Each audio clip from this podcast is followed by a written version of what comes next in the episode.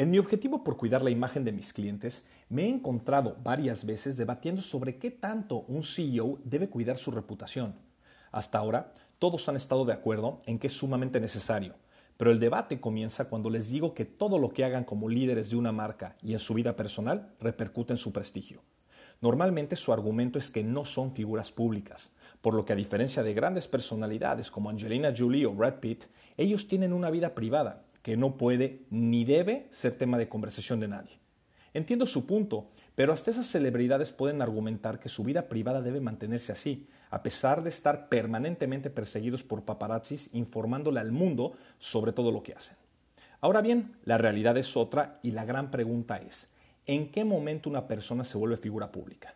Después de mucho leer y entender sobre el tema de derecho a la privacidad, entendí que una persona se vuelve figura pública cuando quienes hablan de ella y o de lo que hace no la conocen personalmente. Pensemos, cuando dos personas hablan sobre otra persona que conocen, claramente tienen una razón para conversar. Pero, ¿qué pasa cuando hablan de una persona que no conocen? Ciertamente están involucrando a alguien que es relevante para un tema y que hizo algo que trascendió para bien o para mal. Eso es irrelevante, pero el punto de todo es que están hablando sobre alguien que no conocen personalmente. Ojo, es importante aclarar que una persona puede ser figura pública sin necesariamente ser famosa, y esto pasa muy seguido en el caso de los grandes ejecutivos o dueños de empresas, y más en la era de las redes sociales. De igual forma, y gracias a las redes sociales, hay personas que aglutinen miles y a veces millones de seguidores en sus cuentas. Dichas personas que muchos llaman influenciadores se vuelven figuras públicas sin necesariamente estar presente en los medios de comunicación tradicionales o ser ejecutivos de grandes empresas o funcionarios gubernamentales de primer nivel.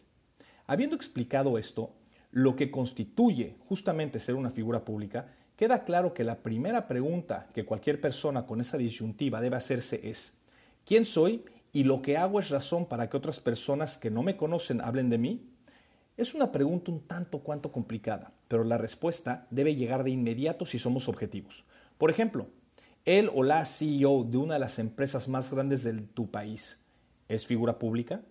Pensemos, ¿Steve Jobs era figura pública? Por supuesto, a tal grado era una figura pública que se han hecho varias películas sobre su vida y, mientras estaba vivo, cualquier declaración que emitía llegaba a las primeras páginas de los medios de comunicación. Ojo, Steve Jobs no era actor, músico ni político, era un empresario. Seguimos. Piensa en él o la CEO o dueño de una gran empresa o marca de tu país que no conozcas personalmente. ¿Es figura pública? Pues sí, la respuesta está implícita en la pregunta. Pensaste en él o la CEO dueño de una empresa que no conoces personalmente, pero sabes quién es y lo que hace.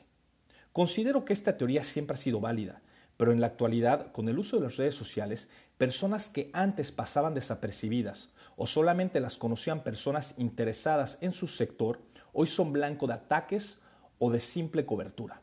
Antes, él o la CEO de una empresa solamente era conocido por quienes tenían algún tipo de interés en su marca, pero hoy, gracias a las redes sociales, lo que dice y hace está al alcance de todo el mundo, literalmente. El típico ejemplo es el de él o la CEO que se va de vacaciones con su familia y el mundo entero se entera por las fotografías que una persona que la o lo reconoció coloca en las redes sociales.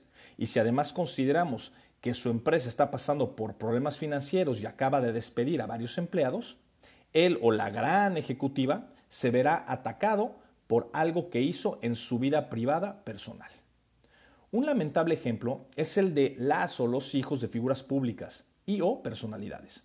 Normalmente estas personas son víctimas de la fama de sus padres y aunque su entorno haga todo por mantener su vida privada, el público siempre estará interesado en lo que hacen, por lo que también deben cuidar lo que dicen y hacen.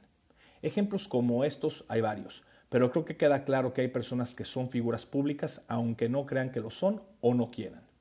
La vida privada es algo valioso, pero debemos siempre tomar en cuenta que si por nuestro trabajo, apellido o logros en la vida nos volvemos figuras públicas, lo mejor es aceptarlo y cuidar nuestra reputación en todo lo que hacemos, privado y público, y pensar que alguien siempre nos puede estar viendo o escuchando.